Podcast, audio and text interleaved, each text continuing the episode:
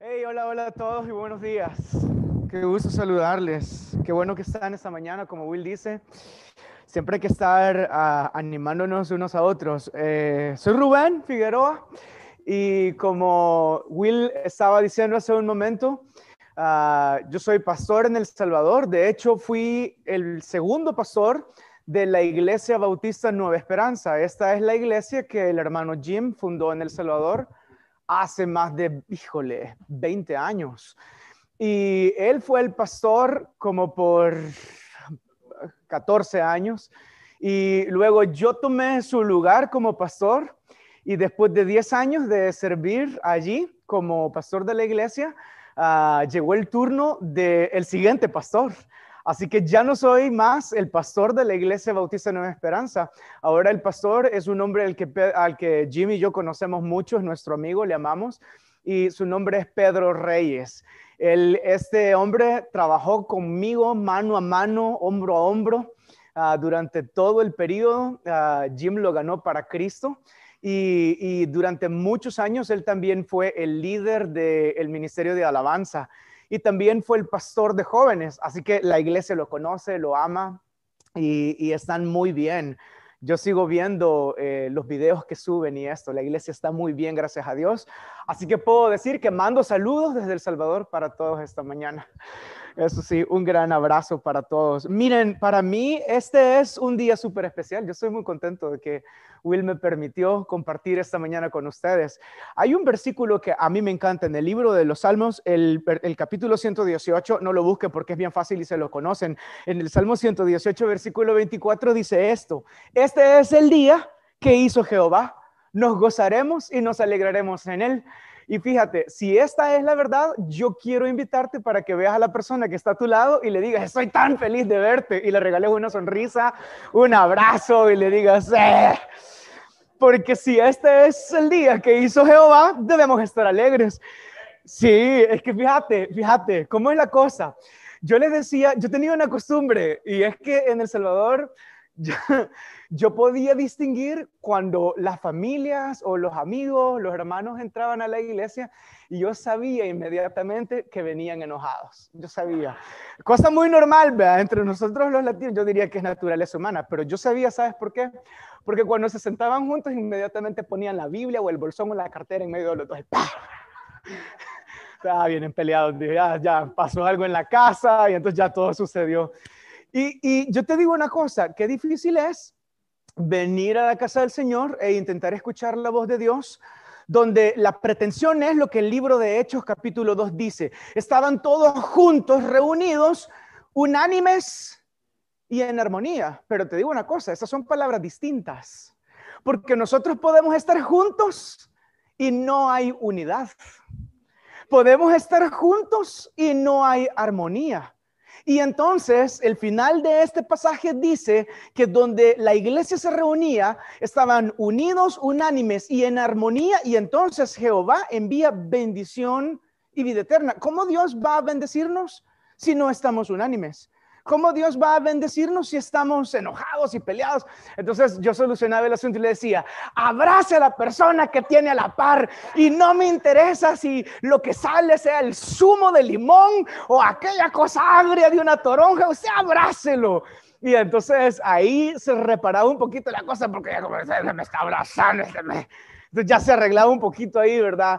Yo busco esta mañana que, pase lo mismo con nosotros. No permitas que Satanás robe tu atención con problemas de la casa, problemas del trabajo, a veces cansancio. Mira, este es un tiempo precioso donde nos reunimos para buscar la dirección de Dios para nuestra vida. Y no podemos perder el tiempo intentando lidiar con mis enojos y mi frustración. Y no hay lugar para la palabra de Dios en medio de todo eso. ¿Qué les parece si esta mañana mejor empezamos orando y le pedimos a Dios que quite toda esta basura de nuestra vida y hacemos un espacio chiquito para que la palabra de Dios quepa ahí. ¿Están conmigo? Padre, esta mañana yo te agradezco por este tiempo. Estamos aquí deseosos de escuchar tu voz. Como nuestro pastor Will dijo, estamos desesperados por escucharte. Yo necesito escuchar tu voz hoy, esta mañana, Señor. Yo no puedo salir de este lugar y tomar decisiones sin tu dirección. Mi vida está perdida sin tu dirección. Y por eso, Señor, esta mañana yo quiero pedirte que quites de mi mente y de mi corazón cualquier problema, cualquier dificultad, sentimientos difíciles, cosas que están pasando. Y esta mañana yo lo que quiero es, Señor, entregarte todo esto a ti y que tú te hagas cargo de mis problemas. Pero en este momento yo quiero que mi corazón tenga un lugar especial para recibir tu bendita palabra. Habla mi vida hoy, Señor. Habla la vida de mis hermanos hoy. Te amamos y en el nombre poderoso de Jesús oramos. Amén. Y amén. Mira, quiero invitarlos para que vayan a Primera de Crónicas, capítulo 4. Primera de Crónicas, capítulo 4. Busquen este libro en su Biblia. Y, yo sé que ahora muchos usan ah, la aplicación del teléfono. Yo soy de la vieja escuela. A mí me gusta el tronar y crujir de las páginas. A mí me encanta ese sonido. Y entonces yo veía cuando muchas veces algunos hermanos estaban pasando por primera de crónicas y aquellas páginas tenían que mojarse las puntas de los dedos porque estaban pegadas. Yo les decía, si las páginas están pegadas, felicidades. Esta es la primera vez que usted está llegando a primera de crónicas capítulo 4. Ni sabía que existía el libro. Fantástico. Si esto te pasó esta mañana, no te preocupes. Bendito Dios que podemos revisar la palabra y entonces encontrarnos allí. Mira, esta es una historia fantástica. Esta es, sin lugar a dudas, una de las historias que a mí me resultan muy fascinantes. Yo estaba revisando desde el día que, eh, Will me pidió prepararme para compartir con ustedes. Ya saben, aquella preocupación intensa. ¿Y ¿Y qué les voy a decir? ¿Y qué voy a predicar? Ay, Dios mío. Y aquella sudadera helada, la cosa que, ay, Padre Santo, y de rodillas todas las noches pidiendo al Señor dirección. Y entonces estaba en medio de la oración y revisando el material que ya tengo en la computadora. Y yo le decía al Señor, ok, Dios, ¿qué quieres que comparta con, mis hermanos de la clase hispana? Y en medio de las cosas que estaba revisando, encontré un libro que particularmente me llamó la atención por su contenido. Y este fue el libro de Primera de Crónicas. Este fue un libro que yo prediqué en la iglesia. Y, era totalmente un desafío porque no es un, un, libro muy popular. ¿Quién quiere leer un montón de historias de nombres y de reyes y de cosas así, verdad? Ya les voy a enseñar por qué les digo que no es muy popular, pero ciertamente eso es lo que contiene el libro de Crónicas. Está lleno de nombres de reyes y de vidas de personas de carne y hueso que son como tú y como yo. Y a mí, sinceramente, eso me resulta sumamente fascinante. Porque lo que encuentro como un patrón común en la mayoría de la vida de estos hombres que están descritos aquí en el libro de Crónicas, desafortunadamente es que la mayoría de ellos desobedecieron al Señor. La mayoría de ellos desobedecieron al Señor y, eso me hizo pensar en lo siguiente, ah, fíjate, qué interesante llegar a la Biblia y encontrar un libro lleno de nombres de personas, historias reales, estas no son fábulas, no son historias, son hombres y mujeres que en realidad vivieron y atravesaron situaciones como vos y como yo. Las mismas cosas que nosotros vivimos, alguien ya las vivió antes y yo estaba sorprendido pensando, vaya qué enorme similitud hay entre las vidas de este montón de reyes y la nuestra. Es, fascinante. Es increíble que muchas de las cosas que ellos vivieron son exactamente las mismas cosas que nosotros estamos viviendo. Pero te voy a decir que encuentro aún más fascinante. Una enorme similitud entre la vida de todos estos reyes y el cementerio. El, cementerio. Se, parecen mucho. Les voy a decir por qué. Todos los días de camino a casa, allá en San Salvador, yo paso por una calle al lado de un cementerio muy grande, muy famoso. Es uno de los cementerios déjeme decir esto, quizás le va a sonar loco, pero es uno de los cementerios más bonitos. Hay cementerios que son bonitos, enormes jardines y árboles grandísimos y, le dan mucho mantenimiento. Y todos los días yo paso de camino en mi casa viendo el cementerio y alcanzo a ver una buena sección, una buena parte del, cementerio. Y entonces ah, recordé, recordé la última vez que fui al cementerio. Ya saben, ah, no, no fui a hacer un picnic al cementerio fui al sepelio de un amigo mío muy querido, Hernán, y Hernán murió de cáncer en el cerebro, luchó muchísimos años con esto y dio un tremendo testimonio, pero por fin el cáncer ganó la batalla y debo decir que en medio de todo Dios se glorificó. Hernán hasta el último día dio un tremendo testimonio de un hombre que confiaba en el Señor y que le entregó su vida al Señor aún en medio de esta situación difícil. Yo recordé viendo el cementerio la vida de mi amigo El cementerio es un lugar lleno de lápidas que nos dicen quiénes están enterrados ahí, ¿verdad?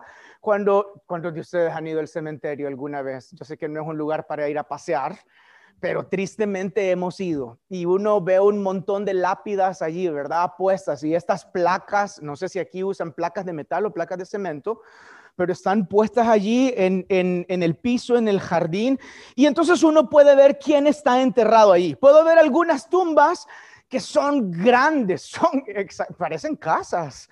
Hay unas tumbas que son más bonitas que mi casa, qué barbaridad. Son unos enormes mausoleos y la cosa es imponente. Y yo siempre pienso, hmm, ahí hay alguien enterrado. Y también veo estas plaquitas sencillas, humildes, muy comunes, que me dicen, bueno, aquí hay un don nadie enterrado, posiblemente yo voy a ser el próximo enterrado ahí.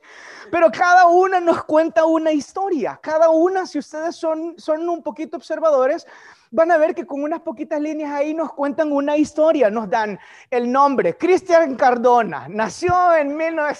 No estoy prediciendo nada, ¿verdad? pero cambiamos el nombre, entonces Will Mata. Y nos cuentan así bien rapidito, ¿verdad? ¿Quién fue esta persona? Nos dan su nombre, nos dan su fecha de nacimiento, nos dicen cuándo murió y también nos incluyen algunas palabras de cariño que la familia, los amigos expresan para él. Y entonces, ah, algunas nos cuentan cosas ah, muy curiosas, ¿verdad? Uno puede ir caminando por ahí mientras vas al servicio de regreso a tu carro y entonces vas viendo algunos nombres medio raros, medio extraños, algunos hasta dan risa. Y, mira, yo la otra vez encontré dos lápidas que estaban unidas estaban unidas. Y entonces, ah, con el mismo apellido, las dos, y entonces no fue difícil para mí imaginarme lo que aquella situación representaba aquella situación era la última cita de esta pareja y estaban ahí cumpliendo cabalmente lo que la palabra del Señor decía, hasta que la muerte los separe. Y yo pensé, bueno, técnicamente la muerte no los separó, porque aquí están enterrados unidos. Pero fíjate, yo estaba pensando, cuando vi aquellas dos lápidas ahí, yo pensé, wow, ¿cómo habrá sido la vida de estos dos? ¿Qué habrá sido la vida de ellos, verdad? ¿Cuántos hijos tuvieron? ¿Cómo le fue en el matrimonio? ¿Cómo fue toda la cosa alrededor de esto?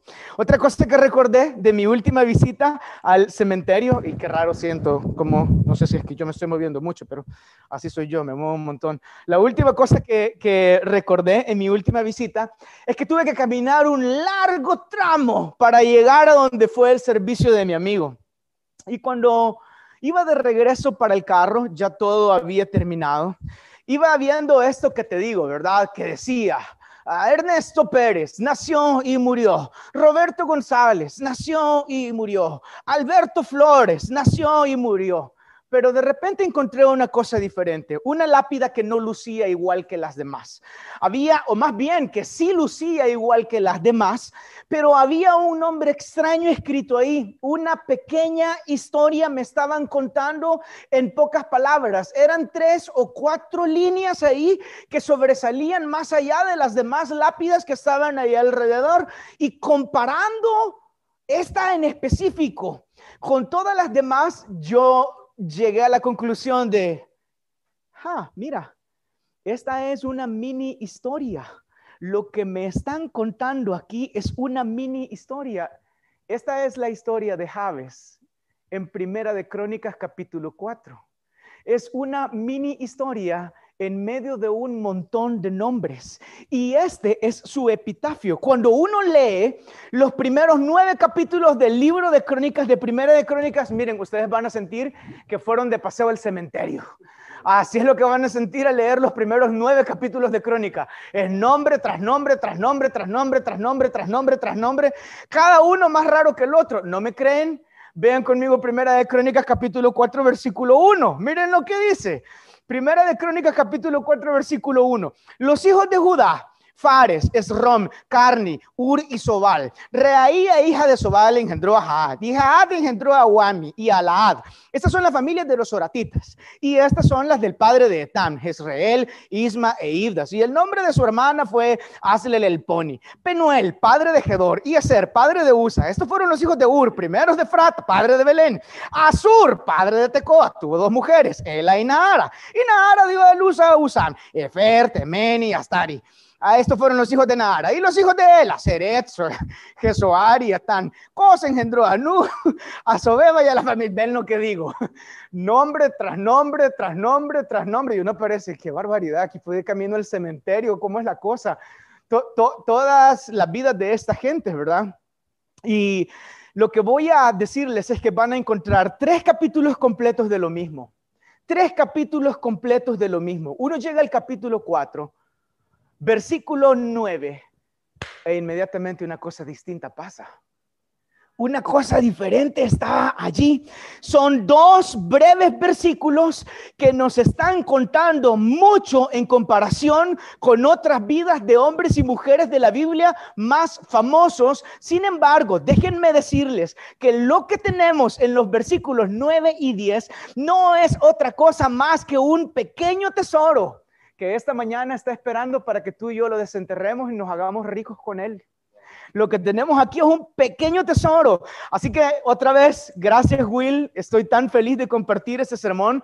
Muchas veces he escuchado esta historia siendo predicada y siendo mal predicada, porque todo tiene que ver con un enfoque de dinero y, y nunca fue el enfoque del dinero acá nunca fue el enfoque de la prosperidad. Esta mañana yo quiero invitarte a revisar conmigo la historia de la vida de Javes. Así que comencemos por eso, comencemos por el nombre. Javes, ¿cuántos de ustedes ya han escuchado la historia de la vida de este hombre? ¿Nunca? Vaya, qué chévere. Entonces es la primera vez que van a escuchar quién es Javes, su nombre. Es importante. Bueno, ¿por, qué yo así, allí. ¿Por qué es tan importante la vida de Javes? Fíjate, yo diría dos cosas. La primera es porque en Primera de Corintios, capítulo 10, versículo 11, la Biblia dice así, y estas cosas les acontecieron como ejemplo y están escritas para amonestarnos. ¿A quién dice? No, no dice. No, hay, no dice, ah, Primera de Corintios 10, 11 solo dice. Y estas cosas les acontecieron como ejemplo y están escritas para amonestarnos a nosotros a quienes han alcanzado los, los fines de los siglos. Yo, permíteme sugerirte esta mañana, eh, decirte lo siguiente. Fíjate, ¿por qué tenemos que revisar la vida de un hombre que ya está muerto? ¿Por qué tenemos que revisar la vida de un hombre que ni conozco? Muchos de ustedes nunca habían escuchado el nombre de Javes antes. ¿Por qué es tan importante? La Biblia en este pasaje dice que él, el Señor en su sabiduría, nos ha dejado registro de la vida de muchas personas sobre las cuales nosotros podemos tomar ventaja y podemos aprender de ellos nosotros hoy. Estas cosas que Dios ha dejado escritas nos sirven como ejemplo, pero la segunda razón por la que yo diría estudiamos la vida de Javes es porque Dios llamó al pueblo de Israel el pueblo de su pacto. Este fue el nombre que Dios les dio. Ustedes son el pueblo de mi pacto, son mi pueblo amado. Y constantemente Dios les recordaba con mucha frecuencia, hey israelitas, yo los he llamado para ser una nación grande y próspera. Para eso los traje a la vida, para eso los saqué de la esclavitud de Egipto, para mostrarle al mundo que yo puedo hacer de Israel. Israel no era una nación sobresaliente en comparación a las demás. Israel no eran los más grandes, ni los más inteligentes, ni los más sabios, ni los más guapos, ni nada de eso. Israel eran los más malos y más desobedientes y más traidores al Señor. Y por eso Dios los escogió para mostrar en ellos y a través de ellos lo que Dios era capaz de hacer en la vida de personas que no eran nada especiales. Eso me hace sentir a mí, Dios es capaz de usar a una persona como yo porque yo no soy nada especial, yo no tengo nada especial, yo no soy el más alto, yo quizás soy el más guapo, pero no soy el más alto, seguramente no soy el más... Y Neilín está como, no lo creo. Pero solo porque se resuró, si no, no hubieras hecho esa cara. Dios, Dios vio lo mismo en Israel. Estos no son los más inteligentes ni los más obedientes. Por eso los escogí. Por eso los escogí para mostrar que yo puedo hacer un cambio poderoso, una transformación e, enorme en la vida de aquellos que yo deseo hacer. Y, entonces, mira, fíjate que esto no es una cosa que yo me invento. ¿Qué les parece? Solo rapidito, vayan a Deuteronomio capítulo 28. Rapidito, rapidito, les quiero mostrar esto. En Deuteronomio, es que ahí está escrito que Dios dijo lo que yo les estoy diciendo, para que vean que no me la saqué de la manga de la camisa o del pantalón. Ahí en Deuteronomio 28, si van conmigo rápido, en Deuteronomio 28 realmente tendríamos que leer los primeros 10 versículos, pero solo leamos el versículo 10 y 11. suficiente para concluir. Dice, y verá, ¿están conmigo? Sí. ¿Están conmigo? Sí, fantástico. Dice así, y verán todos los pueblos de la tierra que el nombre de Jehová es invocado sobre ti y te temerán y te hará Jehová sobreabundar en bienes en el fruto de tu vientre, en el fruto de tu bestia y en el fruto de tu tierra, en el país que Jehová juró a tus padres que te habría de dar. Esta es la promesa, este, este, capítulo contiene la promesa de Dios para Israel si Israel decide obedecer a Dios. También están las consecuencias si, si deciden desobedecerlo. Entonces, yo diría, hey, estudiamos la vida de Javes porque tiene mucha relación para nosotros, tiene mucha coincidencia con nuestra vida en el día de hoy. El escritor del libro de Crónicas escribió esta historia no mucho tiempo después de que Israel está regresando de los 70 años de cautiverio en Babilonia. Y durante todo ese tiempo, la nación estuvo allá viviendo en otro país, con otra cultura, con otro idioma, con otra comida, con, con un montón de cosas. Babilonia no era Israel. En Babilonia hablaban, ah, ¿qué sería el idioma que hablaban en Babilonia? Babilonio. Alex me dijo Babilonio, yo le creo. ah, hablaba en español en Babilonia. Lo dice Will, no lo digo yo. Pero imagínate, llegar a otro país donde hablan otro idioma, comen otra comida, visten de manera distinta, viven de manera diferente, les suena familiar. Ahora, Israel estaba intentando recuperar su nacionalidad israelita, su cultura, su idioma, su comida, y después de vivir 70 años en un país extranjero y de luchar por no perder todo esto, Dios los está llevando de regreso a Israel. Hey, son libres de la esclavitud. Ahora, no solo recuperen su identidad cultural, no solo recuperen su idioma y su... No, recupérenme a mí. Vamos a tener una relación nosotros. Recuperen la adoración y el servicio y la entrega. Y es tan importante esto porque Dios está recordándoles su pacto. Mi pacto no ha terminado, mi promesa no se venció, mi promesa sigue vigente, ustedes siguen siendo mi pueblo y estaban aprendiendo a confiar otra vez en las promesas de Dios. Javes Javes vivió alrededor de la conquista de Josué en Canaán y quizás nació en el seno de una familia que, ah, bueno, no era particularmente la más rica ni la más influyente ni tampoco eran muy poderosos. Y Javes vivió muy probablemente durante el tiempo de la peregrinación en el desierto. Pero nosotros ah, podemos ver que Javes fue un hombre que destacó ¿Por qué lo digo? Es que en Primera de Crónicas, nuestro texto, Primera de Crónicas 4, versículos 9 y 10, nos revelan que Javes destacó, su vida fue sobresaliente por encima de la de sus hermanos. Miren, y Javes fue más ilustre que sus hermanos, al cual su madre llamó Javes, diciendo, por cuanto lo di a luz en dolor, e invocó Javes el nombre de Dios eh, invocó Javes al Dios de Israel diciendo, oh, si me dieras bendición y ensancharas mi territorio, y si tu mano estuviera conmigo y me libraras de mal para que no me dañe. Y le otorgó Dios lo que, lo que pidió. Qué, qué interesante cómo termina, ¿verdad? Javes es un nombre, es un nombre, la, la, a ver la siguiente lámina. Javes es un nombre que en hebreo, yo no hablo hebreo, pero busqué el nombre y se traduce Javetz al español, en hebreo, esta palabra, Javetz, se, se, refiere a este nombre, Javes, se traduce como Javes. Pero ¿saben lo que significa Javes? Javes significa dolor, agonía, aflicción y tristeza. Ok, un momento. Esta mujer estaba embarazada y sabía que iba a tener un hijo, que iba a dar a luz un hijo. Y, se imaginan a esta mujer un día en aquella mecedora, sentada, pensando, acariciándose la, barriguita y diciendo, ¿cómo le voy a poner a mi hijo? Ah, ya sé, este niño se va a llamar aflicción. Ya, ya, ya sé, le voy a poner dolor y angustia.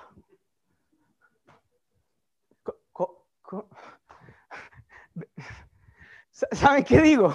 Yo, a mí no me cabe duda, no por experiencia, pero por haber visto, que dar a luz es un momento de aflicción y de dolor, y quizás todas las mamitas aquí van a decir, amén, amén, amén. Como digo yo, yo nunca he pasado por eso, gloria a Dios. pero seguramente es un momento de aflicción, es un momento de dolor, es un momento de mucha angustia. Amén, mamás. Ahí hay una, por las demás voy a orar. Parece que no sufrieron mucho.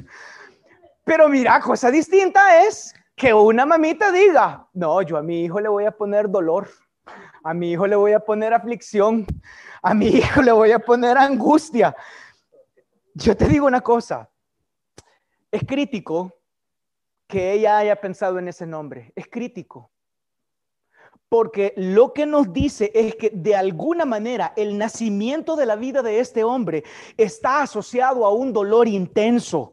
Y aunque no tengo idea de qué causó aquel dolor, no tengo idea de qué pudo haber ocasionado aquella angustia, lo que digo es que Javes posiblemente no era el primer hijo de esta mujer como para pensar, en mi primer hijo, ¿cuánto dolor me... Siempre va a haber dolor o no. Siempre, siempre causa angustia, no importa si tienes dos, tres, cuatro, cada uno va a traer su propia complicación. Pero a pesar de que este no era el primer hijo, las circunstancias en las que nació, o quizás se refiere al momento histórico en las que nació, quizás nació en medio de una guerra, a mí me hizo pensar en este hermanito de mi amigo. Yo tengo un amigo en El Salvador que se llama Raúl. La mamá de Raúl durante el periodo más difícil de la guerra en El Salvador, la ofensiva final entre los 89, finales de los 80, principios de los 90, fue la parte más crítica de, la ofensiva final en El Salvador. Esta mujer quedó embarazada y entonces nació el bebé, se llamó José, pero en El Salvador a los José les decimos Pepe. Y entonces con el niño iba corriendo, no solo le decíamos Pepe, le decíamos Pepe Guerra porque nació en medio de la guerra. Entonces, ay, Pepe Guerra, vení, le decíamos. Yo pienso que quizás la mamá de Javes pudo haber estado embarazada y Javes nació en medio de una situación similar, posiblemente. Honestamente, no lo sé, la Biblia no, no me dio esa información, pero lo que sí te digo es que la vida de Javes está relacionada a un momento de dolor, a una situación de angustia y de aflicción y de tristeza, no solo para él, para toda su familia. Es muy posible que lo que estamos viendo aquí es que Javes estuviera pasando, la familia de Javes quizás estaba pasando por momentos económicos difíciles. Ustedes saben, la llegada de un bebé no es barato y es no solo es otra boca que alimentar, es medicinas y tratamiento y es muy posiblemente la mamá estaba pensando, ¿y ahora cómo voy a hacer para darle de comer a este? Y ven que cómo traga, si parece termita. Posiblemente eran problemas de salud quizá eran problemas de salud. ¿Se imaginan ustedes, se imaginan ustedes andar por el desierto con un bebé recién nacido y enfermo? ¿Cómo habrá sido la cosa? Seguramente eso les causaba una enorme aflicción y una gran preocupación y mucho dolor ver al bebé. Y aunque la Biblia no dice, no nos dice exactamente esto, ah, Israel libró un montón de batallas. Israel libró muchas batallas. Quizás Javes nació cuando su papá ya no estaba vivo. Quizás su papá formó parte del ejército que peleó una de tantas batallas de Israel y su papá murió en una de tantas batallas y a su mamá le tocó criarlo sola. Ahora ya no solo estás atravesando un desierto, quizás con problemas económicos, con un niño enfermo, pero además de eso estás criando a un bebé sola. eso sí es difícil. Eso sí eh, causa dolor y aflicción. te digo una cosa, yo, les he planteado muchos escenarios y les digo algo, yo no sé cuál de todos fue. Por eso me permití sugerirles varios para plantearles la idea de, ahora entiendo por qué la mujer pensó en ponerle dolor, aflicción, angustia y tristeza. Cualquiera de los escenarios es posible. Cualquiera pudo haber sido. Y no sé cuál habrá sido la razón, pero yo me imagino a la mamá de Javes gritándole, tristeza, tesoro, hora de comer. Me imagino a sus amigos llegando a la casa de Javes, tocando la puerta. Señora, ¿le da permiso a Dolor que salga a jugar fútbol con nosotros? Yo, yo me imagino, ¿entienden lo que digo? Fue difícil. ¿Saben qué fue difícil? A nosotros ahora nos da risa. Quizás yo lo estoy planteando un poco cómico, pero les voy a decir algo. yo creo que para la vida de Javes su nombre no era fácil. Porque cada vez que lo llamaban por su nombre, a él le recordaban esta dura realidad. Cuando él vino al mundo, lo único que trajo fue dolor, angustia, tristeza. y una enorme preocupación a su familia. Cada mención de su nombre era el recordatorio de aquel día tan tremendo, donde no hubo alegría por la llegada del bebé, no hubo felicitación a la familia, no vieron regalos, no hubo un papá orgulloso levantando al niño como en la película del Rey León, ¿verdad? No hubo nada de eso, no hubo fiesta de bienvenida, no hubo fotografías. Lo que sí hubo fue dolor, angustia, preocupación y tristeza. Yo me imagino que la mamita de Javes lo que decía en aquel momento era, la vida no pudo haber sido peor. La vida no pudo haber sido peor para nosotros. Javes nació en circunstancias tan difíciles, en medio quizás de mucha pobreza, que hasta le pusieron un nombre que nunca se lo iba a dejar de recordar. Todos los días que lo llamaban, él iba a recordar, ya sé, ya sé. Lo único que traje fue dolor y aflicción y no tienes que repetir, ya lo sé. Sin embargo, yo quiero que noten una cosa. Todo lo que les he dicho es la opinión que cualquiera de nosotros pudo haber tenido sobre la vida de este niño. Esa es la opinión que cualquier familiar al ver a este bebé pensó sobre él. Este niño solo puros problemas trajo, pura aflicción. Qué interesante es leer la opinión de Dios. Porque les digo una cosa, la opinión de Dios es un tantito así diferente. Miren lo que dice el versículo 9 otra vez. Y Javes, ¿qué dice allí?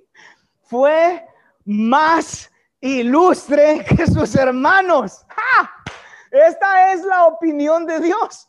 Javes fue más ilustre que sus hermanos.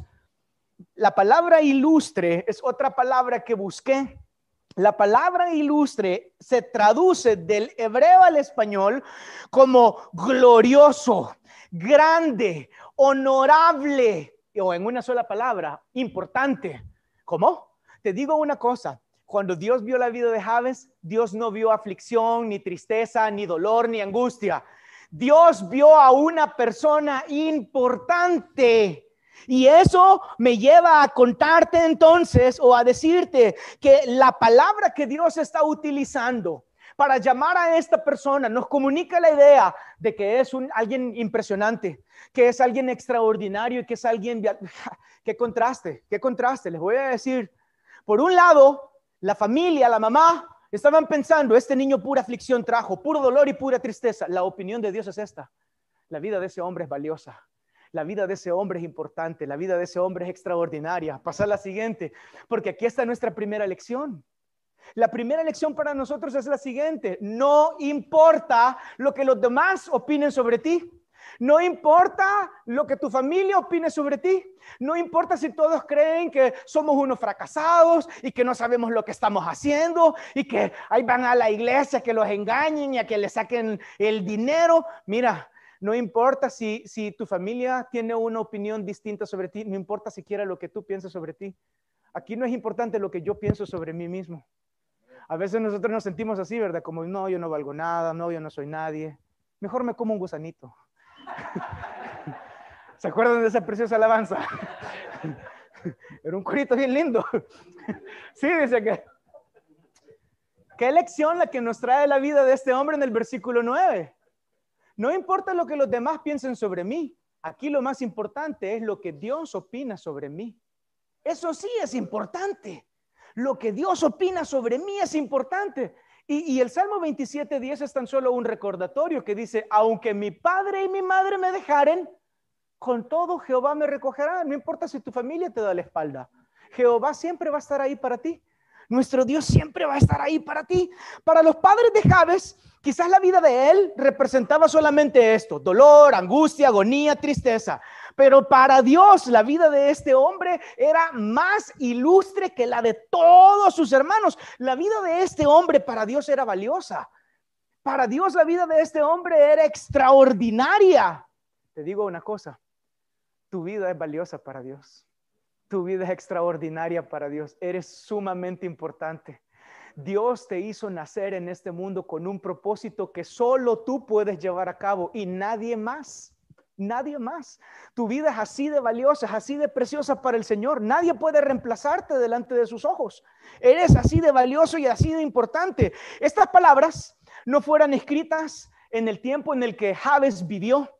Estas palabras Javes posiblemente ah, ni las escuchó porque, ah, no sé, habrán sido cualquiera las circunstancias que rodearon el comienzo de su vida o, cuando él terminó su vida, pero una cosa sí sé, es que a, través de la vida de Javes, Dios ah, fue levantándolo y Dios fue honrándolo y Dios fue utilizándolo. Y, y, aunque el inicio de Javes, el inicio de la vida de Javes fue un inicio muy difícil y muy complicado, el inicio de la vida de una persona no es tan importante. No importa cómo fue el inicio de tu vida. Posiblemente el inicio de tu vida fue muy, muy sencillo, con pocos recursos, con poca educación, con muchos problemas económicos, con muchos problemas de salud. Yo no sé cómo fueron los inicios de, de tu vida cuando naciste, pero te digo una cosa, delante de Dios eso no es tan importante. No importa cómo fue el inicio de tu vida. Lo que sí es importante es cómo lo vas a terminar. Eso sí es importante. Entonces, ah, en la siguiente lámina encontramos eso como una segunda lección a nuestra vida. El final de tu vida es más importante que el inicio. Y esta es una pregunta que debes meditar. ¿Qué estás haciendo hoy para cambiar tu futuro? ¿Qué estás haciendo hoy para que tu vida sea un ejemplo para tu familia? Que tu vida sea un ejemplo para tus amigos, que tu vida sea un ejemplo para tus compañeros de trabajo. ¿Qué estás haciendo hoy para que tu vida sea un desafío? Fíjate que yo no sé cómo les pasa a ustedes, pero cuando yo me gradué de la universidad y, entonces ah, hice un par de años trabajando en algunas compañías, yo me di cuenta que, que yo no quería trabajar de eso.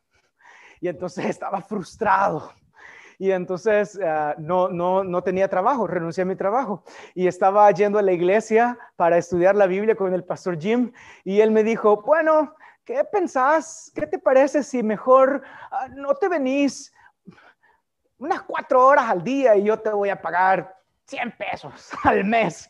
Más o menos algo así fue. Era nada, era solo para el transporte, solo para el bus.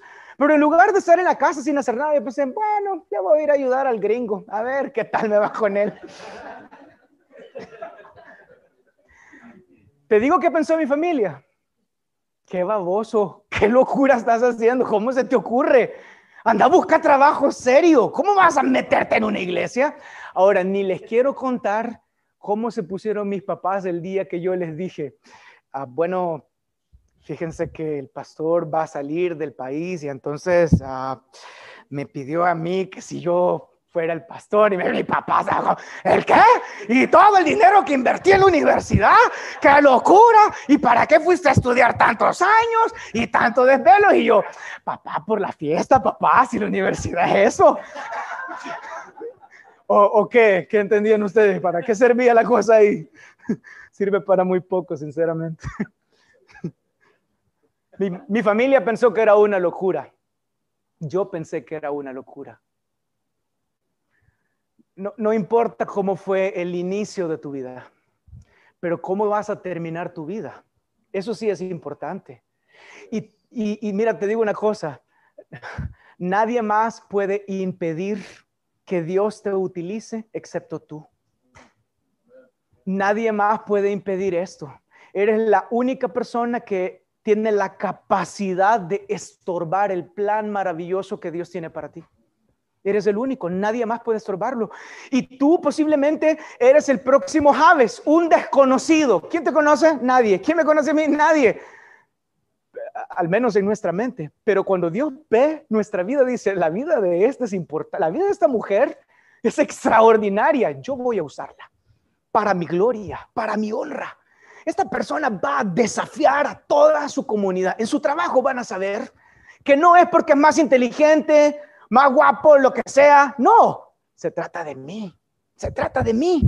Y miren, por eso esta mañana, antes de terminar, quisiera contarles rapidito las cuatro partes de la oración que este hombre oró. Son cuatro partes de una oración muy sencilla, pero que viene desde lo profundo de su corazón. Miren conmigo el versículo 10. Miren lo que Javes oró.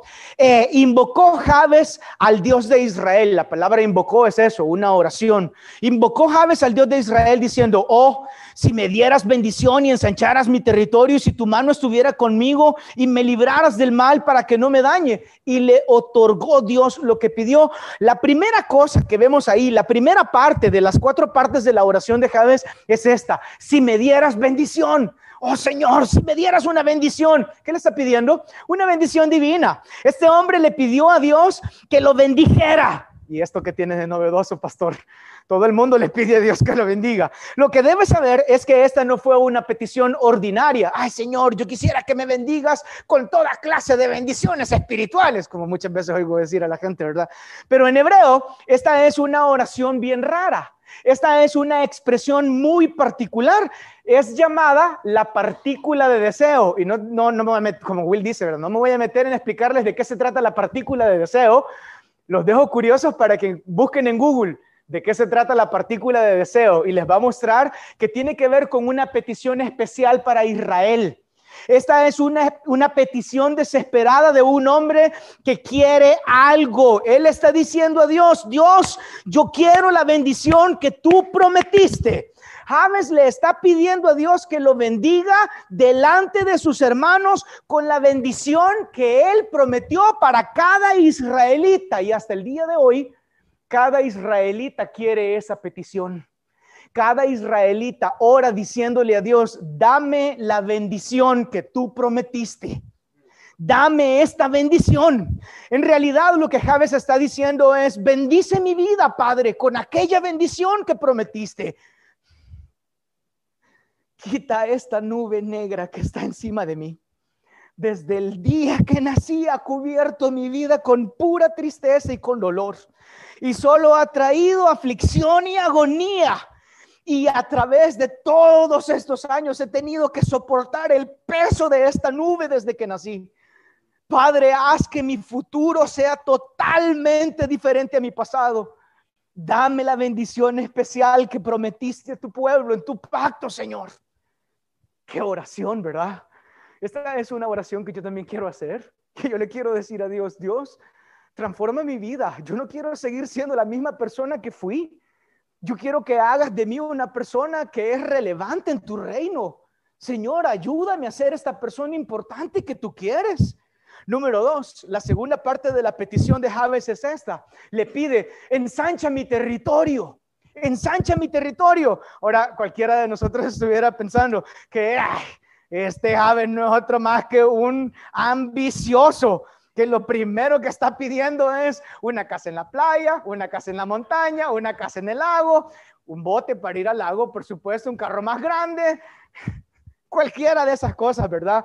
Yo no sé si aquí pero en El Salvador yo escucho a muchos pastores y maestros que enseñan ah, una mala oración, una oración que tiene que ver con prosperidad. Y entonces le dicen a uno, cuando usted ore, ore al Señor y declare que esto es suyo. Yo declaro que ese carro es mío. En el nombre de Jesús.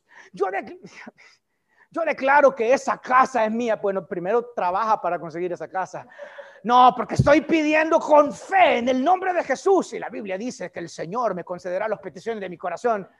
Mira, no funciona así. No funciona de esa manera. Dios no va a responder a, tus ambiciones. Pero esta no es la oración de Javes. Javes no está pidiendo, Señor, dame una casa más grande, dame más terreno solo porque quiero tener más terrenos y más vacas y más cabras y más ovejas. Javes no está pidiendo eso. Javes está pidiendo otra cosa, el ensanchamiento divino o, o esta palabra que él está diciendo, si ensancharas mi territorio, significa, escuchen, mayor responsabilidad. Ahora, yo no sé ustedes, pero cuando yo oro esta oración, yo le digo al Señor, Señor, ensancha mi territorio. La responsabilidad dásela a Will y dásela a Alex. El territorio dámelo a mí.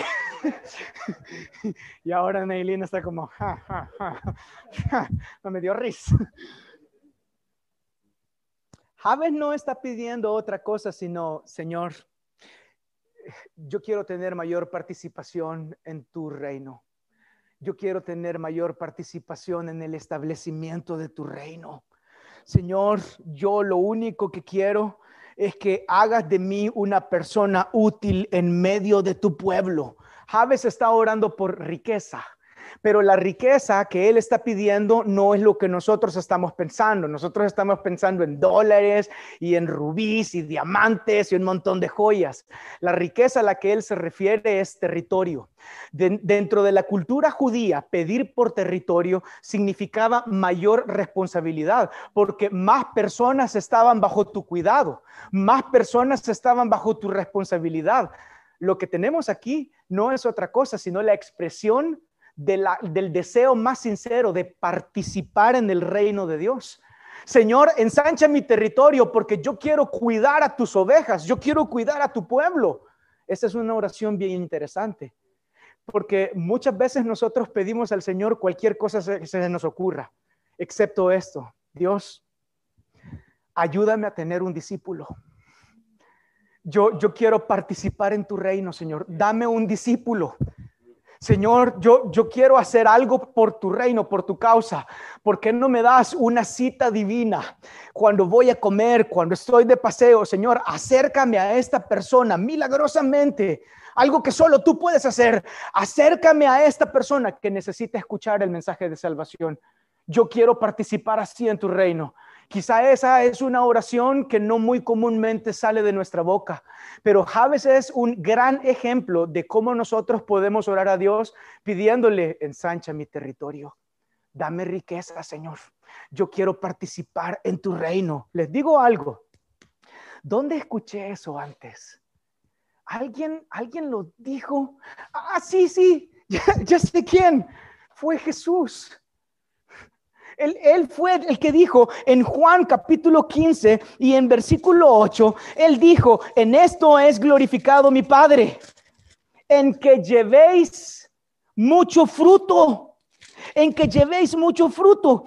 A ver, déjenme encontrarle para no mentirle. Está en Juan 15, 8. Dice, en esto es glorificado mi Padre, en que llevéis mucho fruto y seáis así mis discípulos. En el libro de Mateo capítulo 5 y en el versículo 16, híjole, ya no tengo tiempo. En Mateo 5 y versículo 16, Jesús dijo, así alumbre vuestra luz delante de los hombres para que vean vuestras buenas obras y glorifiquen a vuestro Padre que está en los cielos. Qué cosa, ¿verdad? Dios nos ha dado la capacidad de ser luz en medio de un mundo de oscuridad.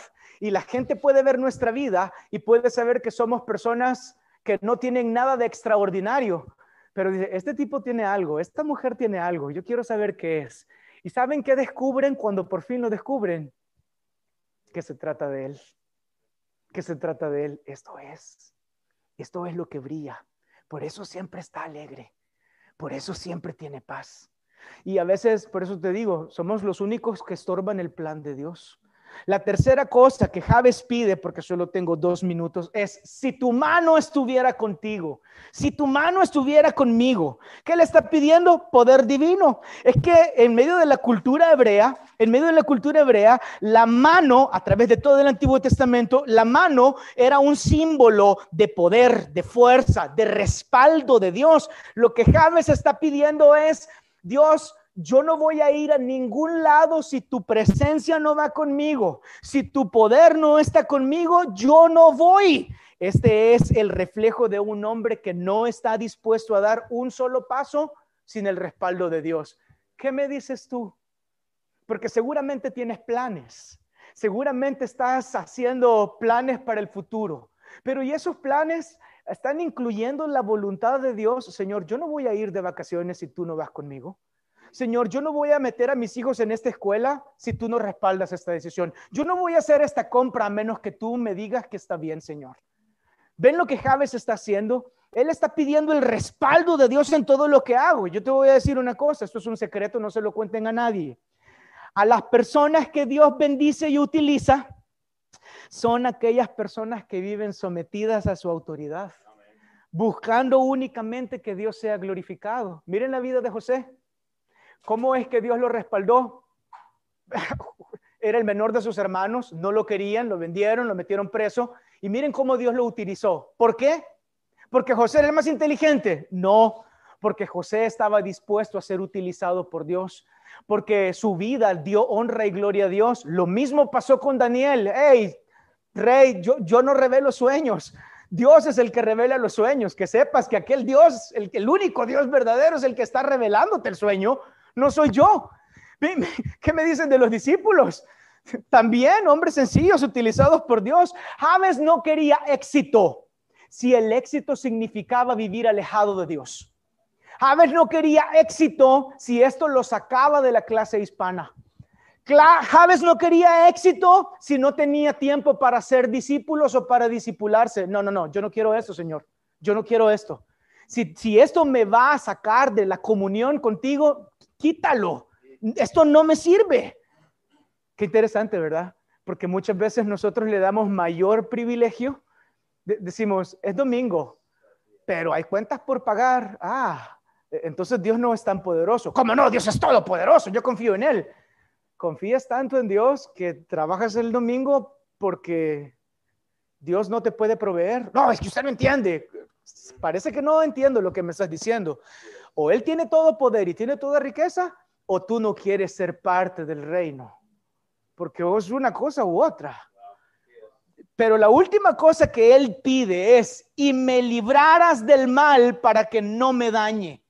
¿Qué pide? Protección divina. Yo creo que Javes aquí desnuda su corazón, tiene miedo de su pasado, de que lo persiga. Y por eso está pidiéndole a Dios, Dios, líbrame de todo lo que me pueda causar dolor, de todo lo que me pueda causar sufrimiento. Jesús dijo lo mismo cuando le enseñó a orar a sus discípulos en Mateo 6, 13.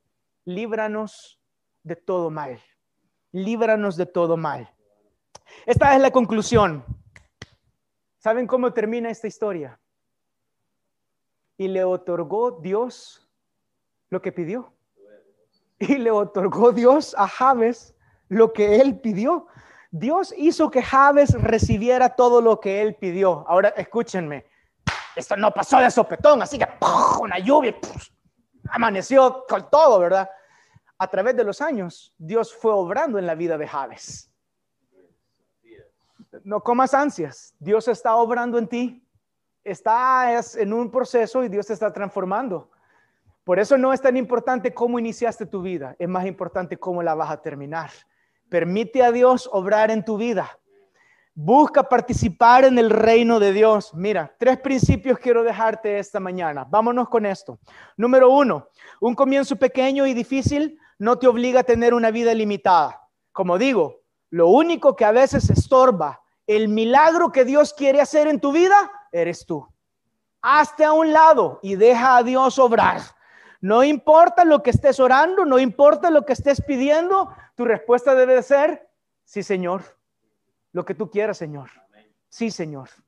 Que se haga tu voluntad y no la mía. El segundo principio es este. Ninguna medida de éxito es segura sin la manifestación de la presencia y del poder de Dios. Siempre estamos buscando esto. Dios, manifiéstate en mi vida. Dios, revela tu poder en mi vida. Pero eso no va a ser realidad si tú no caminas todos los días con Él. Caminar todos los días con Él es tener tiempo en su palabra, es meditar. Ya Alex nos ha enseñado cómo hacerlo y Will siempre nos ayuda y nos dice, hey, tomen tiempo en la Biblia cada día. Así que esto solo es un recordatorio más. Y número tres, la última cosa, cuando Dios prospera y bendice una vida, les voy a repetir esto, cuando Dios prospera y bendice una vida, es porque esta vida responde a un corazón que busca hacer su voluntad. Mas buscad primeramente el reino de Dios y su justicia y todo lo demás será añadido. Por favor, despídenos.